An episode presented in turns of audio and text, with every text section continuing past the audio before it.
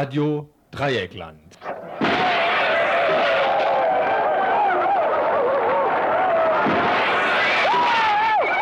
Tagesinfo.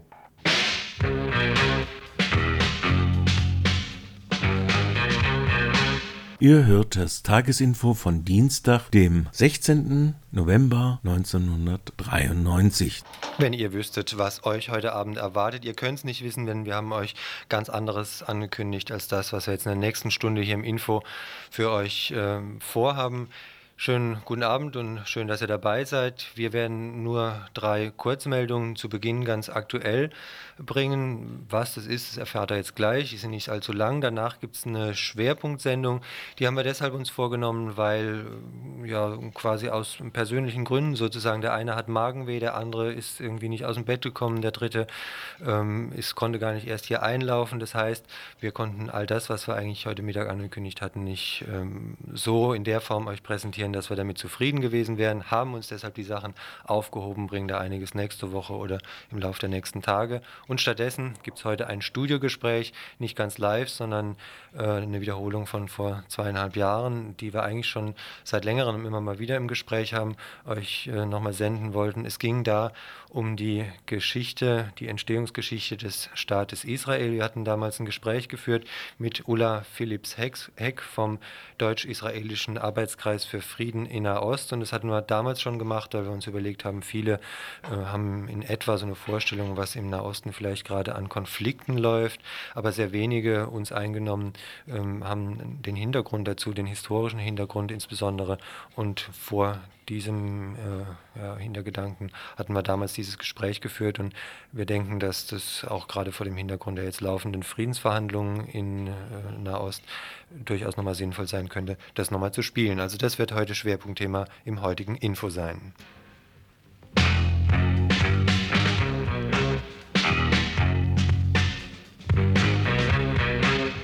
Aber vor alledem, wie angekündigt, jetzt die Kurzmeldung. Nichtdeutsche weiterhin stimmlos. Bei den Kreis- und Gemeinderatswahlen am 12. Juni im kommenden Jahr werden alle Menschen ohne deutschen Pass ihrer Stimme vorenthalten werden. Obwohl eine Änderung des Grundgesetzartikels 28 geplant wird, wonach zukünftig auch Mitglieder der Europäischen Gemeinschaft weiterhin eine Stimme bei den Kommunalwahlen haben sollen. Aber die Mühlen der Bürokratie malen langsam. Bis den in Deutschland lebenden EG-Bürgerinnen und Bürgern die Möglichkeit zur politischen Mitbestimmung und Mitgestaltung eröffnet wird, sprich sich zu Wahlen aufstellen lassen zu können, muss eine entsprechende EG-Richtlinie erlassen werden. Dies wird mit hoher Wahrscheinlichkeit nicht mehr rechtzeitig zu den Kommunalwahlen 1994 möglich sein. Erstaunlich, da Mensch hierzulande mit Grundgesetzänderungen nicht gerade zimperlich ist. Jedenfalls ist Bewegung in eine Wahlrechtsänderung gekommen. Die Frage, ob dies ein Schritt in Richtung einer vom Blutrecht befreiten Demokratie oder eine Strukturanpassungsmaßnahme an einen abgeschotteten EG-Zentralstaat ist, darf Mensch wohl eher vom Letzteren ausgehen. Die Forderung nach einer mehrfachen Staatsbürgerschaft, nicht nur für EG-Mitglieder, muss deswegen mit Nachdruck vorangetrieben werden.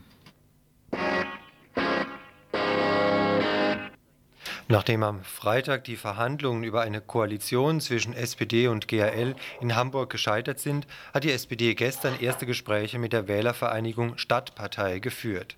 Die Verhandlungen sollen nun nächste Woche fortgesetzt werden. Interessant wird die Sache auf jeden Fall, da es am Wochenende Äußerungen seitens der Stadtpartei gegeben hatte, in denen gegen die Räumung der Hafenstraße votiert wurde. Doch gerade darüber will Bürgermeister Vorscharau nicht verhandeln. Konkretes Interesse an einer Koalition hat die Stadtpartei sowieso nicht. Gewünscht wird nur eine offene Zusammenarbeit mit der SPD. Dies würde die Duldung einer SPD-Minderheitsregierung bedeuten. Die dritte Runde der rot-grünen Koalitionsverhandlungen war am Freitag wegen des Streits um die Hafenstraße, der vierten Elbtunnelröhre sowie der Hafenerweiterung gescheitert.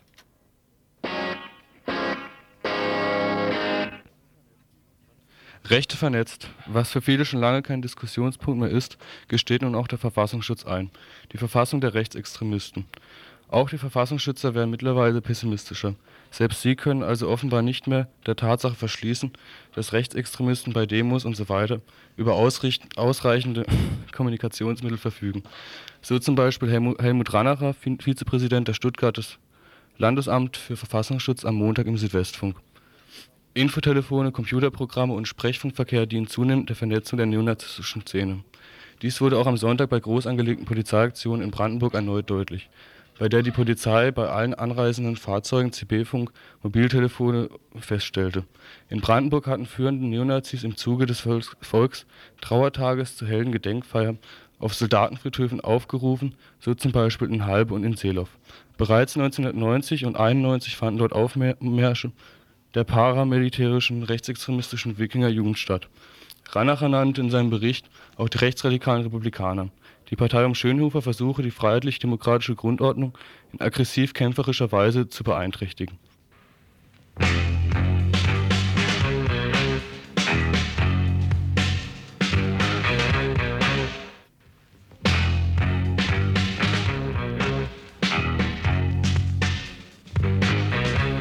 Ihr hört das Tagesinfo von Dienstag, dem 16. November 1993.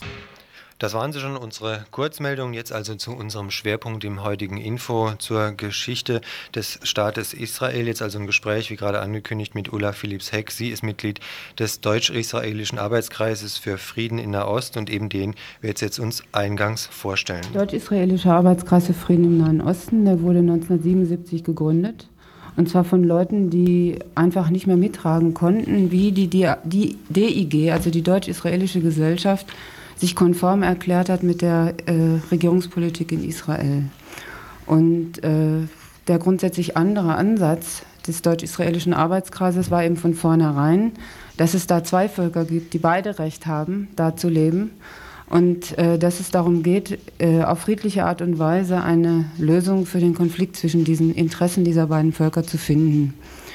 Das, was wir vor allen Dingen tun dafür, ist, dass wir hier die Öffentlichkeit informieren in der Bundesrepublik und auch einen sehr intensiven Dialog pflegen mit den israelischen Friedenskräften.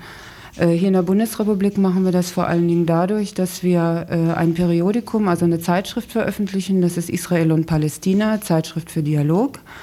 Und zum Zweiten, indem wir eine Reihe, eine Schriftenreihe herausgeben, die sich äh, schwerpunktmäßig eben mit Israel, dem jüdisch-palästinensischen Konflikt und auch den deutsch-israelischen Beziehungen befasst.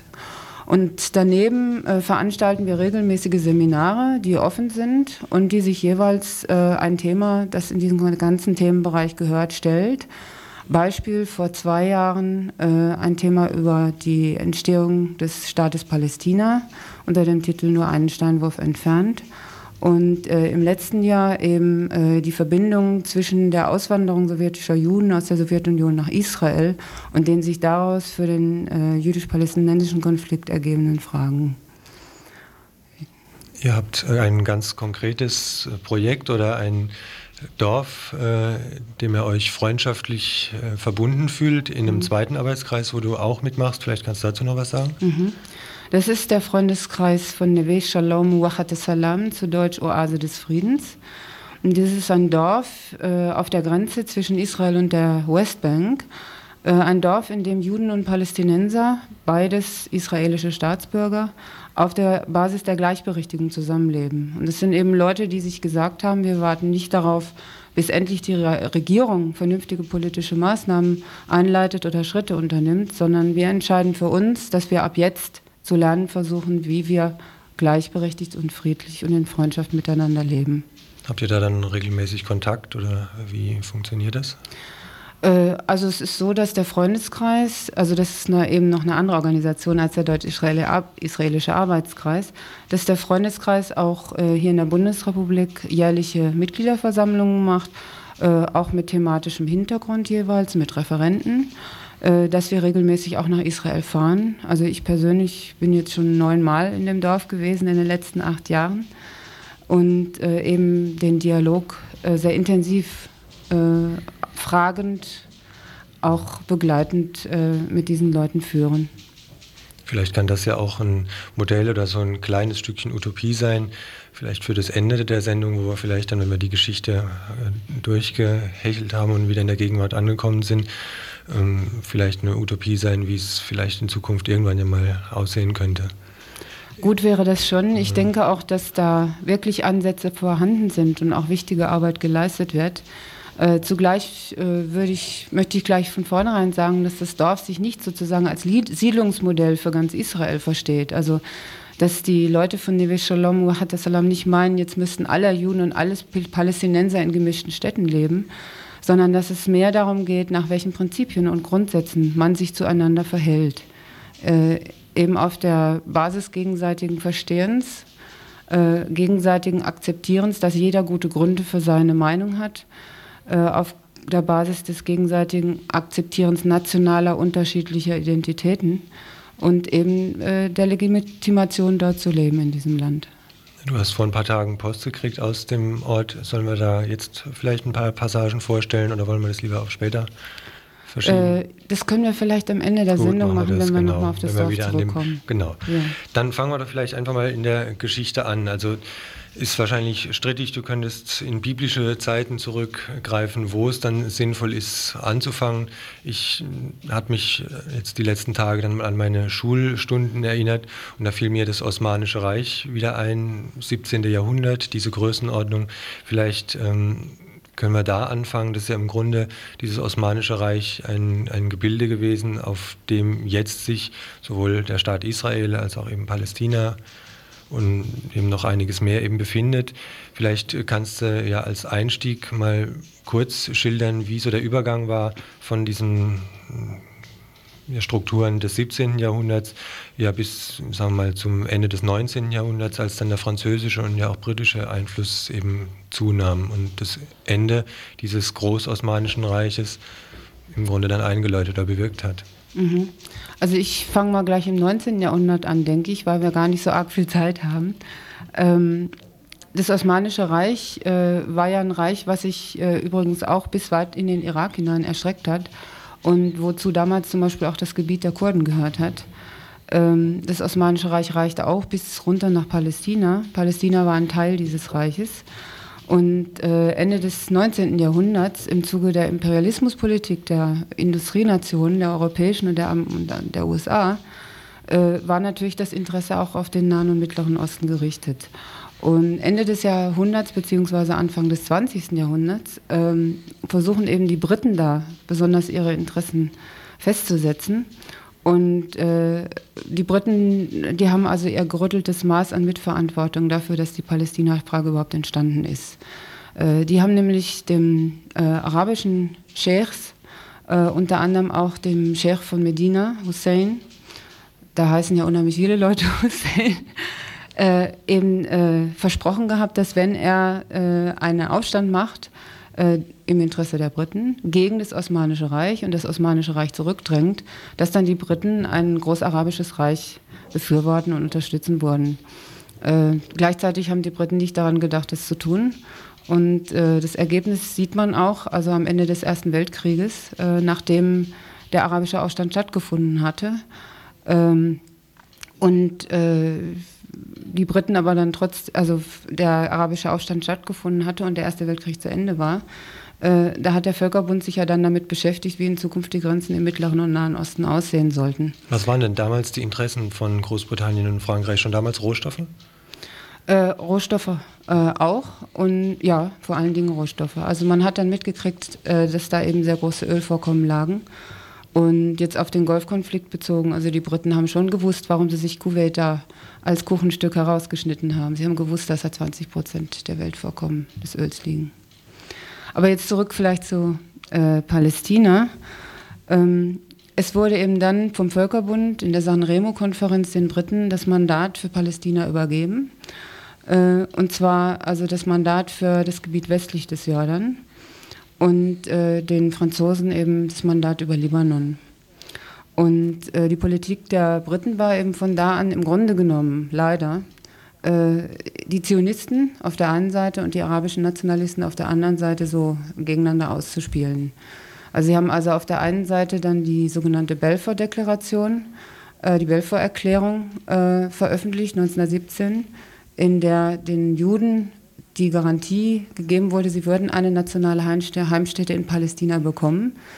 Auf der anderen Seite hat aber der McMahon, der Gouverneur, in, der in Kairo saß damals, hat mit dem Hussein von, äh, von Mekka einen Briefwechsel gehabt, wo er den Arabern äh, zugesichert hat, dass ihre Interessen von den Briten in diesem Gebiet unterstützt werden würden. Äh, ja, also diese Politik hat Großbritannien auch später fortgesetzt. Du hast einen Begriff, der immer wieder in Medien auch auftaucht, jetzt gerade verwandelt, nämlich den Zionismus. Vielleicht sollten wir den mal etwas konkreter erklären. Wo hat er mhm. sprachlich seine Wurzeln und was ist das für eine Politik, die da letztendlich dahinter steckt? Mhm. Also Zionismus leitet sich her von dem Wort Zion. Das ist ein Wort ein, oder ein Name, der in der jüdischen Religion sehr wichtig ist. Äh, auf Zion waren immer so alle Hoffnungen und äh, alle Wünsche äh, der jüdischen Gemeinden, der gläubigen Juden gerichtet. Äh, zum, jedes Jahr zum Beispiel, wenn man das Passachfest gefeiert hat, dann hat man sich gewünscht, nächstes Jahr in Jerusalem. Und Zion war eben der Name für Jerusalem. Und äh, insofern finde ich das auch ganz verständlich, dass die Nationalbewegung der Juden, die Ende des letzten Jahrhunderts entstanden ist, eben Zionismus heißt. Ähm, Ziel des Zionismus war, erklärtes Ziel war, eine Heimstätte oder auch eben dann später Jabotinsky einen Staat in Palästina, einen jüdischen Staat zu errichten. Äh, die Zionisten haben gehofft damals, dass sie äh, damit das Problem des Antisemitismus lösen würden. Äh, vielleicht wisst ihr auch zu Hause, dass äh, im 19. Jahrhundert in Europa, also besonders in Polen, auch in Russland und auch in, äh, im Deutschen Kaiserreich nach 1871, der Antisemitismus sehr stark zugenommen hat. Und äh, dass die Juden sich wirklich durch auch Pogrome, die vorgekommen sind in Polen und Russland, sehr stark bedroht gefühlt haben. Und dadurch auch und Flüchtlingsströme? Dadurch eben, ja, Flüchtlingsströme, das würde ich noch nicht sagen. Ne? Mhm. Aber dadurch wurden eben einige von den frühen Einwanderungswellen ausgelöst. Und dazu kommt, äh, das wissen unsere Hörer wahrscheinlich auch, äh, dass eben im 19. Jahrhundert Nationalbewegungen an der Tagesordnung waren. Ja, also die Franzosen haben das mit der Französischen Revolution schon äh, eingeleitet. Die Italiener haben sich 1860 dann zu einem Staat zusammengeschlossen oder wurden zusammengeschlossen. Äh, die Deutschen dann 1871, die Polen haben es 1830 schon probiert. Also äh, das war normal damals, dass es nationale Bewegungen gab. Und insofern ist es gar nicht verwunderlich, dass die Zionisten dann in eine ähnliche Richtung gedacht haben. Aber das Problem ist eben, dass, äh, ja, ich sage da jetzt mal so ein Schlagwort, dass äh, von den Zionisten einige die Vorstellung hatten, wenn sie nach Palästina gehen würden, dann würden sie eben in ein Land ohne Volk gehen, für das Volk die Juden ohne Land. Und äh, manche wollten es sich nicht klar machen, manche wussten es auch zuerst einfach nicht. Dieses entsprach eben nicht den Tatsachen. Es gab da Bevölkerung, es gab da Araber, die da gelebt haben, jetzt seit Jahrhunderten. Diese Position ist ja auch von Theodor Herzl vertreten worden. Er mhm. gilt im Grunde als theoretischer Begründer des Zionismus. So ja, also er hat damals ein Buch geschrieben, das hieß Der Judenstaat, wo er äh, ja so, sagen wir mal, Vorstellungen darüber entwickelt hat, äh, dass, also wie dieser Staat aussehen sollte und warum der in, in Palästina sein sollte. Ähm, also wegen der religiösen Gebundenheit halt des jüdischen Volkes an dieses Land. Ähm, und er wurde sozusagen die Symbolfigur dann für den äh, Zionismus. Und Chaim, wenn ich ihn richtig ausspreche, Chaim Weizmann oder Chaim, ich Chaim. weiß, Chaim Weizmann, derjenige, der uns dann in die, den Zionismus in die Praxis umgesetzt hat. Äh, nicht so? alleine, äh, wobei also da möchte ich für den sogar eine Lanze brechen. Also der gehörte zu den Leuten, die äh, in Gleichberechtigung mit den Arabern leben wollten und der das auch später noch lange vertreten hat. Ähm, er ist ja auch der Vater des Eser Weizmann, der jetzt äh, in Israel auch dafür eintritt, mit der PLO zu verhandeln. Aber ähm, ich denke mir, dass vielleicht noch wichtig ist, ähm, sich klarzumachen, eben auf der einen Seite, warum so viele Juden nach Palästina gegangen sind und auf der anderen Seite eben dann, was das für, für einen Eindruck oder für eine Auswirkung hatte, auch psychologisch, mhm. auf die Leute, die da gewohnt haben. Was interessierten dich da am meisten? Also wenn du da konkretere, wenn du zum Beispiel einfach mal so eine Sachlage schildern könntest, wie hat es in einem Ort zum Beispiel ausgesehen vor Ort? Ich weiß nicht, da so ein, ob man da so einen Rückblick machen kann, ähm, wo dann Menschen vertrieben worden sind zum Beispiel, wo so ein, du hast gesagt Einwanderungswellen, wo so Einwanderungswellen vielleicht zur Vertreibung der jetzt dort wohnenden Bevölkerung, wo eben sehr wohl Volk war, wo eben jetzt ein neuer Staat entstehen sollte. Ähm, wie ist dann mit den Leuten umgegangen worden? Mhm. Also die Einwanderer kamen zunächst mal fast ausschließlich über Jaffa, also das ist der arabische Teil von Tel Aviv. Oder daneben wurde später dann Tel Aviv als Großstadt gebaut. Und von da aus verteilte sich das in das Land. Ja? Und äh, das lief normalerweise so, dass die, ähm, die Jewish Agency, der jüdische Nationalfonds, äh, Bodenkäufe getätigt hat. Und das, äh, was für Palästinenser heute sehr schwer zu verdauen ist, das kann ich sehr gut verstehen, ist, dass eben damals arabische Großgrundbesitzer gab, die dann eben Teile ihres Landes an Juden verkauft haben, weil sie gutes Geld dafür kriegten und äh, damit aber die Arbeitslosigkeit all dieser arabischen Bauern ausgelöst haben, die vorher all dieses Land gepachtet hatten und darauf gelebt haben. Und das war natürlich einer der Auslöser dafür, dass es auch arabischen Widerstand gegeben hat. Äh, man muss noch dazu sagen, dass die Leute, die Anfang des Jahrhunderts kamen, ja, also äh, die kamen so mit der äh, zweiten, dritten und vierten Aliyah, also muss ich erklären, Aliyah ist hebräisch und heißt Aufstieg und Aliyah ist die Bezeichnung für Einwanderung in äh, Israel. Äh, also die zweite Aliyah, die ging von 1904 bis 1914, die zweite von 1919 bis 23 und die dritte von 24 bis 31. Ähm, und da kamen zunächst mal Leute, äh, die noch äh, die Revolution in Russland miterlebt hatten, zum Teil auch mit vorbereitet hatten, also Sozialisten mit, mit viel Idealismus, äh, die gesagt haben, das, was wir Juden erstmal lernen müssen, ist, dass wir wirklich arbeiten. Ja? Also, dass wir nicht nur da sitzen und denken und Rechtsanwälte sind oder was weiß ich, halt freien Berufe ausüben, sondern dass wir wirklich Landwirtschaft betreiben. Ja? Und äh, so ist es auch so, dass bei den ersten Einwanderungswellen die jüdischen Einwanderer sich so verhalten haben wie die arabische Bevölkerung da auch. Mhm. Ja, die haben also den Boden bearbeitet äh, und haben äh, sich nicht aufgespielt wie die Kolonialisten. Aber mit der Zeit war es eben so, äh, als dann mehr dazu kam und vor allen Dingen, als dann die sogenannten Revisionisten dazu kamen, das war eine sehr, schon nationalistisch, nicht nur national, sondern nationalistisch ausgerichtete äh, Richtung der Zionisten. Als die kam, da kam denn dieses kolonialistische Gehabe dazu. Ja. Da konnte es dann also zum Beispiel einem Einwanderer passieren, äh, einem Sozialisten, der in das Land kam und sich äh, genauso wie arabische Bauern, äh, die arbeitslos geworden waren, irgendwo angestellt hat, als Saisonarbeiter zu arbeiten auf einer Plantage, dass der angeranzt wurde von seinen jüdischen Landsleuten. Was machst du da? Ja? Als Jude hast du doch nicht mit diesen, mit diesen äh, Leuten hier zu arbeiten, mhm. ja, sondern äh, da bist du für was anderes berufen. Ja? Und also diese, diese zwei Richtungen, die hat es von Anfang an gegeben im Zionismus. Also auf der einen Seite so die Revisionisten, die heute vom Likud-Block, auch von Menachem Begin vertreten wurden, von Shamir, Sharon und solchen Leuten. Und auf der anderen Seite äh, Zionisten, die gesagt haben, also wir brauchen eine Heimstätte für unser Volk, aber wir wollen auch mit den Arabern äh, ja, in Frieden zusammenleben. Vielleicht eine Frage noch, bevor wir mal ein Stück Musik spielen. Was waren dann, um nochmal auf die Weltbühne zurückzukommen, was waren denn die Interessen der mittlerweile größer gewordenen Weltmächte, wo Frankreich und England eben ja, zu Beginn die Interessen geschildert haben. Da hatte jetzt dann zum Beispiel die USA wachsendes Interesse verspürt und die Rolle der Sowjetunion äh, war ja auch, oder die Sowjetunion hat ja auch ihre Rolle gespielt. Vielleicht können wir in, in der Richtung gerade mal diese erste Runde beschließen. beschließen ja. ja, also zur Sowjetunion äh, kann man am Anfang noch nicht so viel sagen. Die sind also bis äh, zum Zweiten Weltkrieg äh, schwerstens damit beschäftigt, ihren eigenen Laden in Ordnung zu halten und die Industrialisierung davor voranzutreiben. Also Herr Stalin hat ja diese, äh, diesen Plan gehabt, den Westen nicht nur einzuholen, sondern zu überholen. Also damit waren die, die Sowjetunion vor allen Dingen beschäftigt. Die haben sich noch nicht so arg äh, im Nahen Osten engagiert, das haben sie dann später gemacht. Also nachdem der Staat Israel schon gegründet war. Ähm, aber die Briten haben halt versucht, ihre Kolonialinteressen da möglichst zu behalten.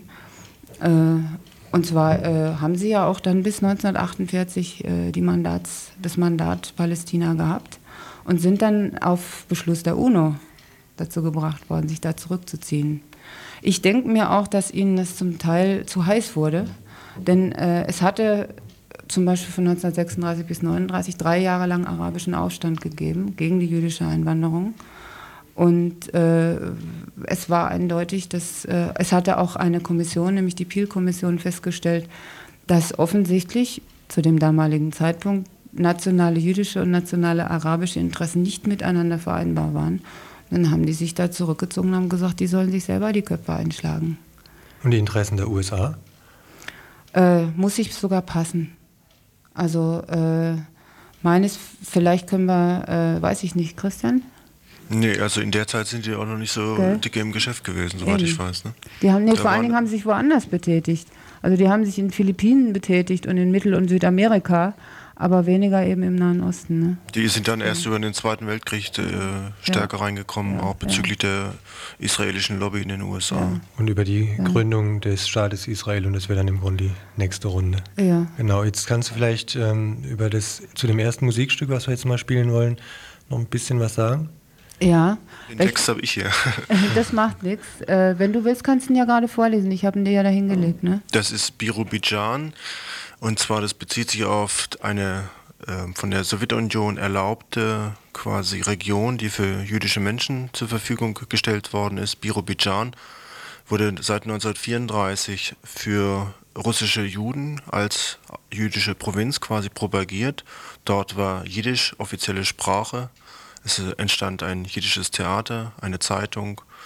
Und das Experiment war äh, zum Teil erfolgreich, zum Teil aber auch weniger erfolgreich. Inzwischen ist es dort wieder eröffnet worden. Seit 1978 gibt es ein äh, Theater dort wieder und heute leben etwa 100.000 Menschen dort. Und von der Gruppe, der jüdischen Gruppe Espe, ist dazu ein Lied gemacht worden, Biro Bijan. Ihr hört das Tagesinfo von Dienstag, dem 16. November 1993.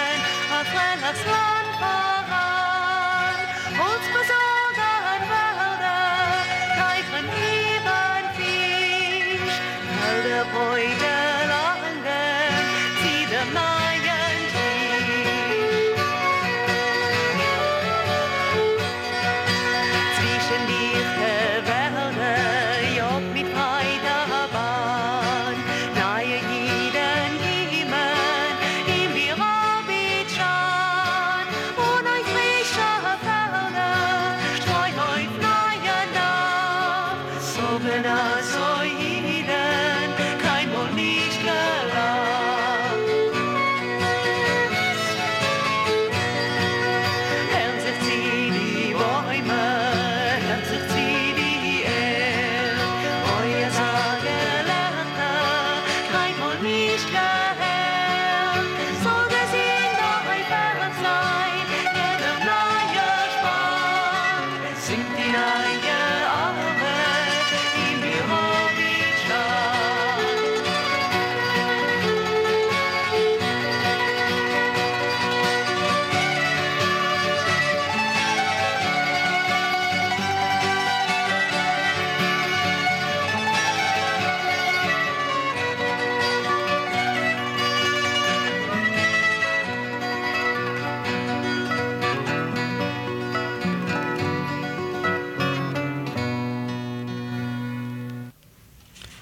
Gründung des Staates Israel haben wir als nächsten größeren Punkt eben schon kurz angesprochen.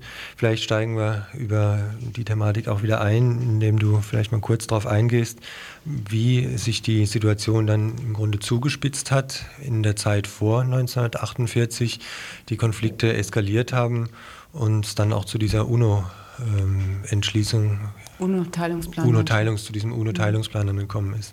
Mhm. Ja, der UNO-Teilungsplan war äh, ein Ergebnis äh, des Berichtes der Peel-Kommission, die eben festgestellt hatte, dass äh, die, Israel die jüdischen und die palästinensischen nationalen Interessen da unvereinbar sind. Und dann hat man äh, die Konsequenz daraus gezogen, dass man gesagt hat, gut, dann brauchen wir zwei Staaten.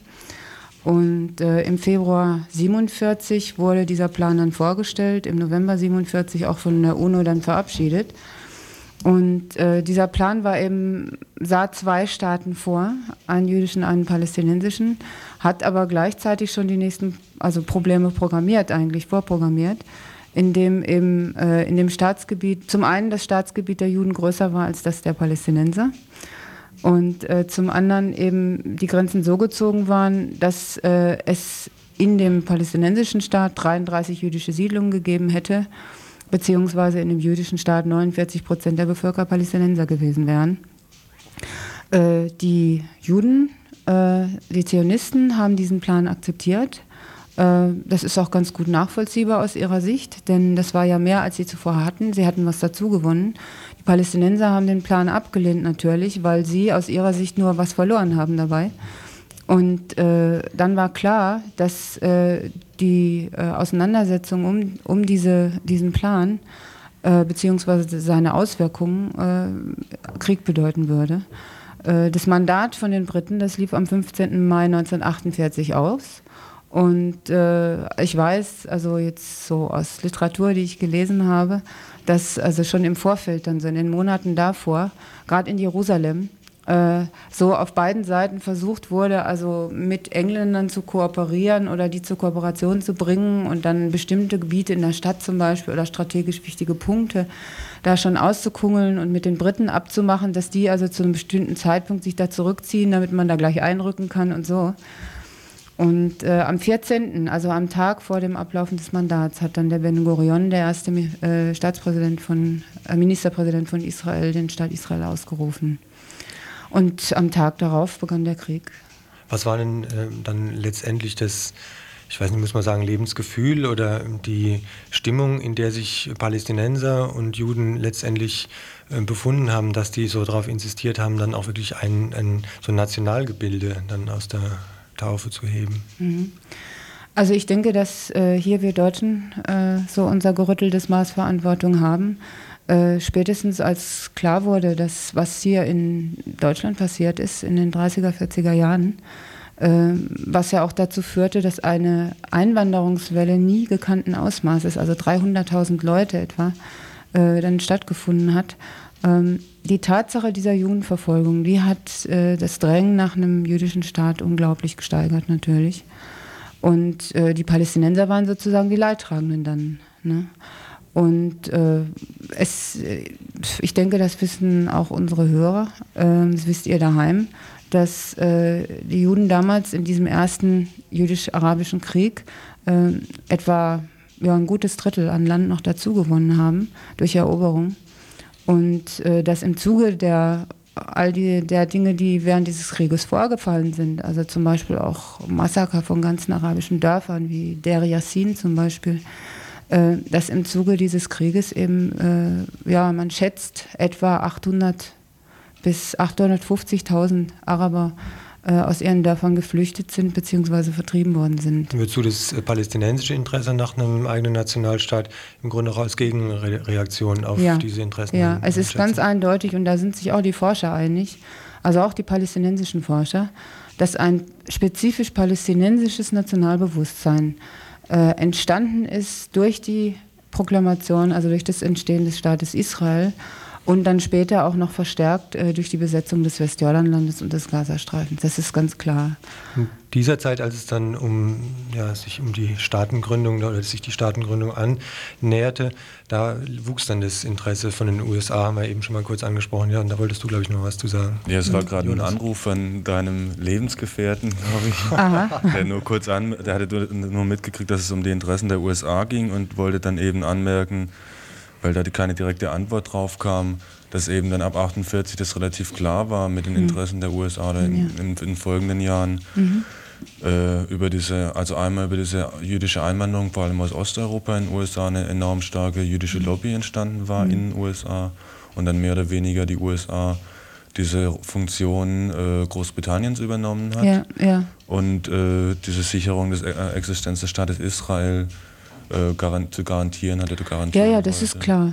Ich das wusste halt nicht, was ich zu der Zeit vor der Entstehung des Staates sagen auch, sollte. Vielleicht kannst du es jetzt ja. auch nochmal genauer machen, weil ich denke, er hat hauptsächlich eben auch auf diese Zeit nach 48 mm, dann. Ja, ja. Ja. Das vielleicht ein ich würde, das, ja? das schließe ich gleich an. Ich würde, mir ist doch ganz wichtig, noch kurz zu erläutern, wie die Palästinenser das erlebt haben. Also in, in der, im palästinensischen Arabisch gibt es ein Wort für dieses Ereignis, diesen äh, ersten jüdisch-arabischen Krieg, und das ist Al-Nagba. Al-Nagba ist die Katastrophe. Und es ist wirklich so, dass für die Palästinenser, die äh, da in, im damaligen, jetzt geografischen Begriff genommen, Palästina gelebt haben, äh, dass die äh, das Gefühl hatten, erstens mal der totalen Niederlage und zweitens der Entwurzelung. Also es sind ja eben, habe ich gesagt, 800, circa 800.000 äh, palästinensische Araber vertrieben worden. Die sind zum großen Teil in die Westbank geflüchtet, auch nach Libanon und in den Gazastreifen. Und äh, das sind Leute, die seit der damaligen Zeit in den Flüchtlingslagern leben äh, und natürlich äh, immer davon geträumt haben, äh, wieder nach Hause zurückzukehren. Und äh, die eben zuerst auch gehofft haben, so auf ihre arabischen Brüder, und gedacht haben, also die arabischen Bruderstaaten würden kommen und sie befreien. Und die eben im Laufe der Zeit dann erkannt haben, durch das Verhalten der arabischen sogenannten Bruderstaaten, die sich überhaupt nicht als Bruderstaaten herausstellten, dass sie, wenn sie einen eigenen nationalen Staat erreichen wollten, das in ihre eigenen Hände nehmen mussten. Und das Ergebnis ist die Intifada. Insofern ist dieser 14. Mai 1948 ein Datum, das man sich bestimmt, denke ich mal, merken sollte. Eben dieser Tag der Gründung des Staates Israel wohl auch kein Tag des Friedens, sondern einer, wo im Grunde ein Problem durch andere dann ersetzt worden ist oder eben neue Probleme entstanden sind. Stichwort Gazastreifen, Gazastreifen mhm. dann auch schon, Westbank auf jeden Fall mhm. und ja eben auch die Teilung der Stadt Jerusalem. Mhm. Ich hätte nur kurz noch eine Zwischenfrage und zwar jetzt ging es gerade um diese also das Gefühl oder dieses, diese Erfahrung von 48 auf palästinensischer Seite. Ich finde auch wichtig eigentlich die Frage, was dann das, du hast vorhin geschildert, die zionistische Bewegung, einerseits vielleicht so die sozialistische Richtung, mhm. andererseits diese eher reaktionäre, kolonialistische Richtung. Ich habe irgendwie von einem also aus einer, aus einer Erzählung wie eine Tikva Parnas vom Alternativen Informationszentrum in Jerusalem diese Zeit erlebt hat. Sie war damals selber beim Militär, beim israelischen Militär. Bei der Haganah. Ja, ja, ja, gut. Und hat eben gesagt, diese, also es war damals eigentlich kein Hass da, aber es war so eine totale Ignoranz gegenüber der arabischen Bevölkerung da. Ja. Ob sich nicht eigentlich zum Beispiel über diesen 48er Krieg oder das, was dieser 48er Krieg zum Ausdruck gebracht hat, vielleicht dann auch innerhalb der israelischen Gesellschaft so ein kolonialistisches Bewusstsein einfach bestanden hat oder auch entwickelt hat. Ob das mhm. darüber mhm. weitaus stärker wurde als dieser vielleicht anfangs sozialistische Flügel. Mhm. Also da, äh, das ist ein Faden, den du da aufnimmst, den man schon früher ansetzen kann. Ähm, und der auch meines Erachtens einen Aspekt äh, widerspiegelt, den der jetzige Konflikt im Golf hat. Ja? Also ich denke, dass der, der Krieg im Golf auch eine äh, Nord-Süd-Dimension hat. Also ich, damit meine ich nicht, dass Irak ein Entwicklungsland ist, das ist es nicht, aber vom Bewusstsein der Leute her ja, ist es so, äh, dass halt die, die Araber, auch die orientalischen Juden gegenüber den europäischen Juden übrigens, ja, in Israel, dass sich diese Leute immer ähm, empfunden haben als jemand, der äh, von der sogenannten westlichen Zivilisation als zweitrangig, als minderwertig, als zurückgeblieben und so weiter betrachtet wird. Ja? Und äh, das ist so, ja. Das ist so in Israel, dass tatsächlich die, äh, vor allen Dingen die europäischstämmigen und die amerikanischstämmigen Juden äh, sich als diejenigen empfinden, die sozusagen die Zivilisation dahin gebracht hätten, ja Und äh, die dort lebenden Palästinenser, beziehungsweise die Juden, die aus den orientalischen Ländern dann nach Israel kamen, als diejenigen begreifen, denen man die Zivilisation erstmal bringen muss. Ja? Äh, insofern ist da sowas wie koloniales Bewusstsein da. Ja? Äh, zugleich hast du aber noch was anderes angesprochen, was ich sehr wichtig finde, auch für äh, das Auseinanderklaffen der jüdisch-israelischen und der palästinensischen Gesellschaft. Ähm, es war dann auch so, dass die Leute wirklich, und das ist bis heute so, ähm, in total getrennten Siedlungsgebieten leben. Ja? Du hast also, oder man hat also arabisch, palästinensisch-arabische Dörfer, palästinensisch-arabische Städte, ja? Äh, wie Nazareth zum Beispiel. Und man hat jüdische, man hat Kibbutzim, also diese sozialistischen Genossenschaften äh, und andere jüdische Orte, aber ganz wenig Städte, wo Juden und Palästinenser zusammenleben. Das ist gerade mal Jerusalem, das ist Haifa, das ist übrigens die eine Stadt, einzige Stadt, wo äh, damals 48, 49 während des Krieges der Bürgermeister die arabische Bevölkerung aufgefordert hat, da zu bleiben. Äh, und Ramle. Ja, und jetzt halt, okay, Neve Shalom Wachat Salam, das Dorf, von dem ich vorhin erzählt habe. Ja. Aber es besteht eben diese, diese sehr große Kluft zwischen auf der einen Seite den Juden in Israel, auf der anderen Seite den Palästinensern. Äh, und zwar, wobei die europäischstämmigen Juden äh, sich als besser oder äh, kultivierter empfinden als die orientalischen. Und die orientalischen sich dann natürlich gegen wehren, wehren und beide zusammen wieder sich als überlegen den Palästinensern gegenüber empfinden. Ja, den Punkt wollte ich eigentlich auch gerade nochmal ansprechen, dieser reaktionäre Trend innerhalb des Zionismus. Du hast gesagt, eine Begründung für die Entstehung des Staates Israels war der herrschende Antisemitismus, die Verfolgung jüdischer Menschen in Westeuropa. Ein anderer Teil, denke ich, kommt aber auch noch dazu, dass sich äh, zionistische Interessensvertreter aus dieser Situation äh, einen Nutzen versprochen haben. Also dachten, wie können sie das jetzt am besten auf ihre Mühlen quasi lenken, das, was da an Verfolgung los ist. Und da ja auch eine bestimmte Ideologie inzwischen wirklich herrschend geworden ist innerhalb der israelischen Regierung inzwischen auch. Eine Ideologie, die sagt, wir sind was Besseres als mhm. die arabischen Menschen. Ne? Mhm. Also da gibt es sozusagen zwei Phasen. Äh, in den, vier, in den 20er Jahren äh, wurde, äh, wurden die revisionistischen Zionisten gegründet von dem Wladimir Jabotinsky. Und das waren zunächst mal Leute, die ganz stark darauf gedrängt haben, eben, dass die Juden einen jüdischen Staat haben müssen. Und äh, die auch so die Besonderheit der jüdischen, des jüdischen Volkes äh, gesehen haben. Ähm, das, was jetzt in Israel vertreten wird, das sind sozusagen die Enkel von Jabotinsky. Ja? Also die Leute, die jetzt den Likud-Block bilden, Shamir, Sharon und David Levy, also der Außenminister und solche Leute, äh, die begreifen sich als en Enkel von Jabotinsky. Äh, und zwar insofern, als sie eben sagen, ja, die Araber, die sollen froh sein, dass wir ihnen also westliche Zivilisation, westliches Denken, die Demokratie etc. gebracht haben. Und äh, wir sind diejenigen, die hier die Vorherrschaft haben müssen. Das ist richtig. Da hast du vollkommen recht. Ja. Ich würde vorschlagen, jetzt haben wir zwei Drittel unserer Sendezeit rum, dass wir jetzt doch nochmal ein Stück Musik machen.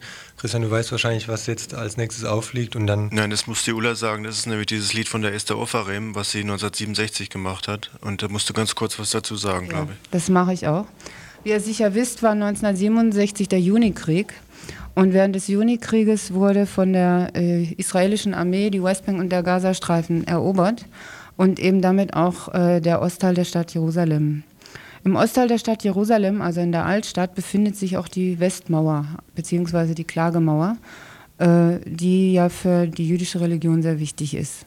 Und nur ist in den ersten Monaten des Jahres 1967 ein Schlager in, in Israel gemacht worden, der hieß Jerusalem Shel Zahab, Jerusalem aus Gold. Und in diesem äh, Lied wird eben Jerusalem beschrieben und es wird beschrieben, dass die Straßen, die zum Tempelberg führen, leer seien. Und dass auch der Platz vor dem Tempelberg leer sei. Und äh, das hat äh, einmal einen Vertreter der Bürgerrechtsbewegung, der Bürgerrechtspartei aus Israel, der Mordechai Baron, gesagt, dass ähm, das natürlich völliger Blödsinn ist. Die Straßen waren überhaupt nicht leer, sondern äh, da waren eine ganze Menge arabische Leute, die halt den Tempelberg hinaufkamen, zum in den Zug gehen wollten, also in den Bazar und so weiter. Und dass das sozusagen aus seiner Sicht eine Fortsetzung war dieses Schlagwortes, was zu Beginn der zionistischen Bewegung da war, dass es eben ein äh, Land ohne Volk für ein Volk ohne Land gäbe.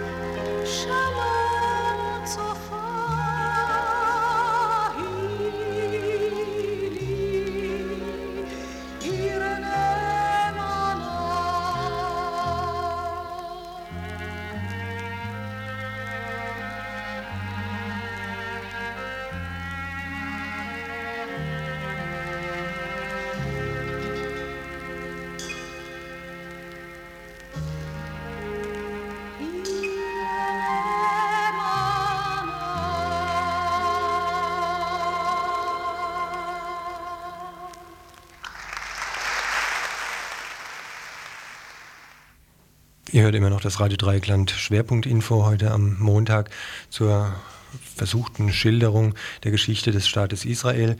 Wir haben jetzt gerade eben ja die Staatsgründung im Mai 1948 erwähnt. Schon damals gab es eine Friedensbewegung gegen, sagen wir, ja, die Zionisten, gegen Großmachtinteressen. Vielleicht kannst du zu dieser Friedensbewegung was sagen? Mhm. Äh, also eine Friedensbewegung in dem Sinn als vernetzte, geschlossene Einheit gibt es in Israel nicht. Aber äh, es hat in den 70er Jahren dann angefangen, äh, haben Gruppen angefangen, äh, eben doch auch sich mit Palästina und den Palästinensern mehr zu beschäftigen. Und äh, also so richtig eine, eine nennenswerte bis starke Friedensbewegung hat es dann gegeben mit dem Beginn des Libanonkrieges 1982. Äh, Im Libanonkrieg war das so, dass zum ersten Mal Teile der Bevölkerung in Israel den Krieg nicht mehr als Verteidigungskrieg empfunden haben, sondern gesagt haben, hier wird ein Angriffskrieg geführt. Und im Zuge dieses, äh, dieser Erkenntnis brach der nationale Konsens, denn vorher die ganze Zeit in Israel unstrittig war, dass man nämlich seine Armee einsetzt, um das Land zu verteidigen, äh, der war gefährdet bzw. zerbrochen.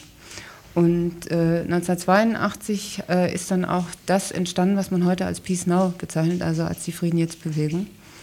Und damals ist auch noch eine weitere Gruppe entstanden, die sich äh, aus Offizieren und Soldaten zusammengesetzt hat und die heute auch aktiv ist. Und das ist die Gruppe Yeshgvul. Yeshgvul bedeutet, es gibt eine Grenze oder auch genug. Und äh, ja, sie haben sich diesen Namen ganz bewusst gewählt. Mit Es gibt eine Grenze wollten sie klar machen, dass es eben die Staatsgrenze Israels von 1949 gibt und dass Israel sich nicht anmaßen dürfe, die besetzten Gebiete für sich zu beanspruchen. Und das Genug äh, sollte eben zum Ausdruck bringen, dass Israel äh, bzw. die Regierung solche Großmachtvorstellungen äh, also aufgeben sollte und dass äh, die, der Staat Israel sich auf die Verteidigung des Landes beschränken sollte. Und es ist eben jetzt so, dass äh, Yesh Gewul vor allen Dingen Leute betreut, die zum Beispiel den äh, Kriegsdienst äh, verweigern wollen, beziehungsweise äh, die verweigern, in den besetzten Gebieten ihren Reservedienst abzuleisten. Ich würde jetzt trotzdem nochmal gerne auf das Jahr 1949 zurückkommen. Wir werden es wahrscheinlich heute eh nicht schaffen und in zwei Wochen die Sendung äh, in einem zweiten Teil fortsetzen. Wir schaffen es einfach nicht bis um sieben bei der Gegenwart anzukommen. Ich würde deshalb nochmal auf das Jahr 1949 zurückkommen, weil da ja der Waffenstillstand, dann äh, Waffenstillstandsvertrag geschlossen worden ist. War das im Grunde auch im Interesse der Friedensbewegung die, oder der Friedensgruppenkämpfer, Kämpferinnen für den Frieden? Denn letztendlich war das ja ein Stück weit von der israelischen Regierung, wenn ich es richtig weiß, als Niederlage empfunden worden, da jetzt äh, diesem Waffenstillstand zustimmen zu müssen, weil eben damit ja die Teilung der Stadt Jerusalem zum Beispiel unterschrieben worden war. Ja, aber trotzdem waren sie damit einverstanden letztlich, weil äh, sie, sie ja ein, ganze, ein großes Gebiet dazugewonnen hatten und weil sie auch vor allen Dingen alle von der UNO anerkannt werden wollten. Sie haben dann zwar, also das ist so heute unter den, äh, sagen wir mal, Superzionisten in Israel, dass sie finden, dass diese Anerkennung durch die UNO äh, einfach äh, gar nicht der Erwähnung wert ist, weil sie äh, völlig äh, jenseits jeder Debatte steht. Ja, also die war sozusagen, die UNO war dem Staate Israel die Anerkennung schuldig. So, ja. Aber dennoch äh, waren die Leute damals Pragmatiker genug äh, dass sie wussten, wie wichtig es ist für Israel von der UNO anerkannt zu werden. Und äh, damit einherging ja dann auch äh, die heute sehr, sehr stark ausgeprägte Militärunterstützung von Seiten den USA zum Beispiel. Äh, aber du hattest mich gerade, ich möchte doch noch kurz auf die Friedenskräfte zurückkommen. Ich hatte jetzt ja Peace Now genannt als Beispiele und Yesh Gewul. Äh, das sind natürlich nicht die einzigen Friedensgruppen, die es da gibt. Es gibt eine ganze Menge andere. Und was mir ganz wichtig ist, ist, äh, dass zum einen jetzt diese Gruppen im Zuge der Intifada äh, sehr stark auch berufsbezogen geworden sind. Also dass es zum Beispiel eine jüdisch-palästinensische Vereinigung gibt von äh, Ärzten, Psychiatern und Psychologen, die sich mit dem psychologischen Hintergrund dieses Konflikts beschäftigen und auch mit Leuten, die psychologisch eben schweren Schaden genommen haben. das ist das eine. und das andere äh, dass es wirklich auch ähm, neue Ansätze gibt, ganz konkrete Projekte zu machen. Neve Shalom ist eins davon. Äh, ein anderes ist äh, eines, was, und das finde ich ganz wichtig, von einer religiösen jüdischen Gruppe, Friedensgruppe, äh, jetzt begonnen wird, zusammen mit einem äh, Palästinenser bzw. seiner Familie, der Anfang 1968 als einer der ersten vier Palästinenser deportiert wurde, am Anfang der Intifada. Und das finde ich doch ermutigend, dass also jetzt trotz dieser jetzigen Situation, äh, trotz der natürlich jetzt auch eingetretenen Verschärfung, noch weiteren Verschärfung des Konfliktes zwischen Juden und Palästinensern in Israel, es solche Ansätze gibt. Sind es ähm, dann in der Rechtspresse in Israel Vaterlandsverräter, die sich für den Frieden einsetzen? Äh, in Israel läuft es ein bisschen anders. Also meiner Erfahrung nach ist es das so, dass äh, Organisationen oder Gruppen, die nicht gern gesehen werden, totgeschwiegen werden.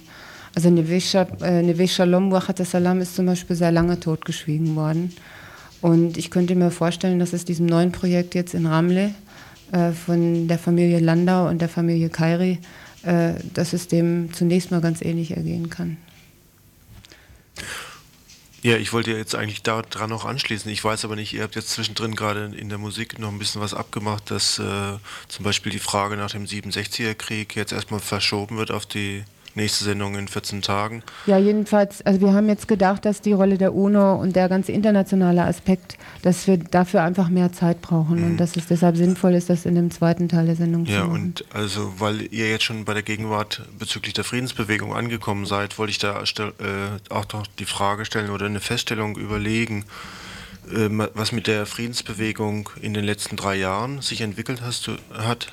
Du hast zwei Beispiele gebracht über wo die Friedensbewegung konkret aktiv geworden ist. Mhm. Mir liegen aber auch so Informationen vor, dass sich äh, da ganz viel verändert hat, verschoben hat, also ganz äh, viele Leute auch äh, inzwischen wieder Abstand genommen haben von ihren äh, Absichten. Jein, jein. Also es ist so, dass äh, mit im Zuge jetzt des Golf, der Golfkrise und im Zuge der Tatsache, dass eben die Palästinenser bzw. die PLO äh, sich auf die Seite von Saddam Hussein gestellt haben, dass da eben äh, bei sehr vielen Leuten in der israelischen Friedensgruppen äh, einfach alte Ängste wieder äh, zum Vorschein gekommen sind und sie eben das Gefühl hatten, ja, also die Palästinenser, die haben das nur gesagt so, dass sie mit uns Frieden machen wollen und haben den Dialog mit uns angefangen, aber eigentlich vertreten sie das doch nicht und eigentlich wollen sie doch, dass äh, ja dieses alte geflügelte Wort, was da immer rumgeistert, äh, also die Juden ins Meer treiben. Ähm, und äh, es ist aber so, oder ich sage vielleicht das Beispiel Bürgerrechtsbewegung Ratz. Äh, es ist so, dass eben äh, manche Leute von diesem Gefühl noch, dieses Gefühl noch nicht bewältigt haben und andere eben inzwischen gemerkt haben, dass sie da einfach in sich wieder Gefühle vorgefunden haben von Bedrohungen, die früher mal da waren und die jetzt reaktiviert worden sind. Und die aber imstande sind, den Schritt zurückzugehen und zu sagen, äh, also wir können das auch verstehen, dass die Palästinenser sozusagen in die irakische Ecke gedrängt wurden durch die israelische Regierungspolitik in den letzten Jahren und durch die Politik der Amerikaner gegenüber der PLO. Und die sagen eben, äh, also wir finden, dass man den Dialog mit den äh, palästinensischen Friedenskräften genauso aufrechterhalten muss. Und da geht zum Beispiel zurzeit ein, eine, ein Riss durch äh, die Partei der Bürgerrechtsbewegung die Mehrheit der Partei hat sich inzwischen wieder gefangen und äh, will den Dialog mit der PLO fortsetzen. Und zugleich gibt es eben ein paar Leute auch äh, in der Fraktion, in der Knesset, im israelischen Parlament, die den Schritt noch nicht geschafft haben. Wobei diese Ängste, die da jetzt durch die irakischen Angriffe oder auch durch die Haltung der PLO, ganz denke ich, ist das auch nicht korrekt, so wie du es gesagt hast. Aber lassen wir das mal. Die Ängste, die dadurch ausgelöst worden sind, zum Teil aber auch massiv geschürt werden von interessierter Seite in Israel selbst. Ja, das ist ein Problem, was es die ganze Zeit schon gegeben hat. Ne? Das wäre, da könnten wir aber auch eine Stunde mitfüllen. Also die Tatsache, dass eben die israelische Regierungen, in den, die verschiedenen Regierungen in den letzten 15, ja ungefähr 15 Jahren, äh, dass die eine sehr starke Tendenz hatten, äh, real vorhandene Traumata, die eben aus der Zeit des Holocaust auch stammen, äh, instrumentalisiert worden sind, um äh, die Leute auf so einen nationalistischen Trip zu bringen. Das also ich habe so. in dem Zusammenhang nämlich ein Beispiel, erstaunlicherweise gar nicht hier in der Presse gefunden, allerdings in einer Zeitung habe ich es dann doch gelesen. dass aufgrund der Zerstörung von Wohnungen durch äh, irakische Raketenangriffe arabische Menschen, Israelis zum Beispiel, Unterkunft angeboten haben. Äh, was, denke ich, ein Zeichen dafür ist, dass da eine Bereitschaft, miteinander auszukommen, miteinander zu leben, von palästinensischer oder arabischer mhm. Seite doch immer gegeben ist. Und das hier ein bisschen auch falsch dargestellt wird. Äh, du, es ist einfach so, es gibt beides. Und ich denke mir, dass es hier Leute gibt, die ein Interesse daran haben, eben äh, entweder nur zu zeigen, äh, dass, dass auf jüdischer Seite es nur negatives Verhalten gibt, oder die andere, die dann Interesse haben, zu zeigen, es gäbe nur auf palästinensischer Seite äh, negatives oder äh, dialogfeindliches Verhalten. Und ich denke, es stimmt beides nicht. Äh, ich habe beides erlebt, auf beiden Seiten. Genau an dieser Stelle gehen wir jetzt aus dem Gespräch raus. Ihr habt jetzt fast eine Stunde lang Gespräch gehört mit Ulla Philipps-Heck vom Deutsch-Israelischen Arbeitskreis für Frieden in Nahost. Vielleicht habt ihr das an manchen Zwischentönen gemerkt, dass das Ganze nicht live war. Das war ein Mitschnitt von einer Diskussionsrunde eben Anfang Februar im Jahr 1991. Ganz hat es zum aktuellen Stand nicht mehr gepasst, aber sehr wohl haben eben noch die historischen Hintergründe zur Geschichte des Staates Israel gepasst. Und wir haben damals, das habt ihr gerade eben schon gehört, während der Sendung gemerkt, dass wir absolut nicht in eine Stunde, Stundensendung das reinpressen können, was es zum Thema Geschichte des Staates Israel und überhaupt Geschichte im Nahen Osten zu sagen gibt und haben deshalb damals schon zwei Teile gemacht. Wenn ihr den Rest hören wollt und euch das ganz wichtig ist, den Sendetermin des zweiten Teiles mitzukriegen, dann müsst ihr euch bitten, dass ihr jetzt hier anruft. Wir schreiben uns dann vielleicht eure Nummern auf und rufen euch dann kurz vorher an, äh, wenn der zweite Teil läuft. Ansonsten würde ich einfach raten, ähm, hört rein und irgendwann werden wir sicher auch wieder in so eine Situation kommen, dass wir Platz haben im Info für eine Schwerpunktsendung und dann gibt es den zweiten Teil die Geschichte des Staates Israel eher so bis zur Gegenwart.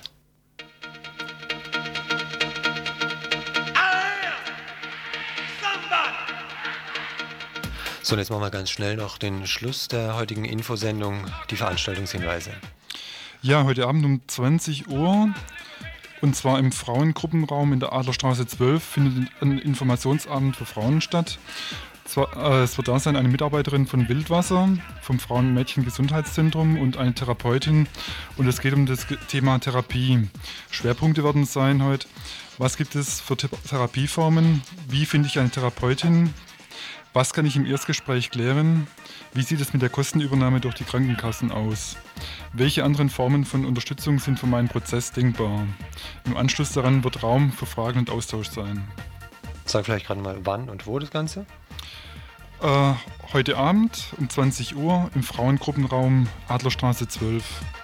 Um 20 Uhr.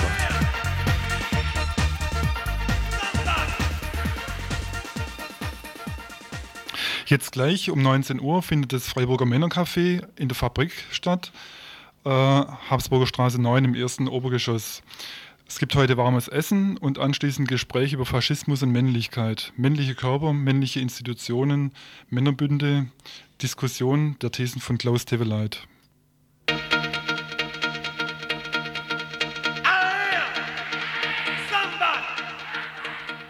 Und heute Abend findet im Just Fritz ein Vortrag äh, über das Thema Nichts als Nationalismus statt. Ähm, hierbei sollen deutsche Lehren aus Rostock, Mölln und Solingen gezogen werden. Der vortragende Professor ist Dr. Frürk ähm, Hüsken von der Universität Bremen. Also heute Abend im Just Fritz, Wilhelmstraße 15 um 20 Uhr.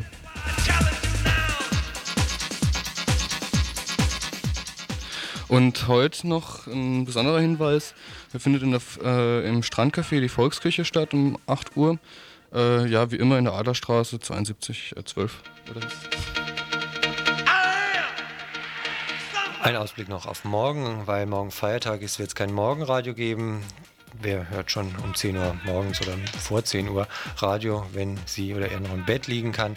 Entsprechend dessen haben sich Mitarbeiter, Mitarbeiterinnen vom Morgenradio und vom Info zusammengetan. Das Info wird gemeinsam gestaltet werden. Ihr könnt also zwischen 18 und 19 Uhr morgen beziehungsweise in der Wiederholung eben jetzt einen Tag später deutlich mehr Musik als sonst hören.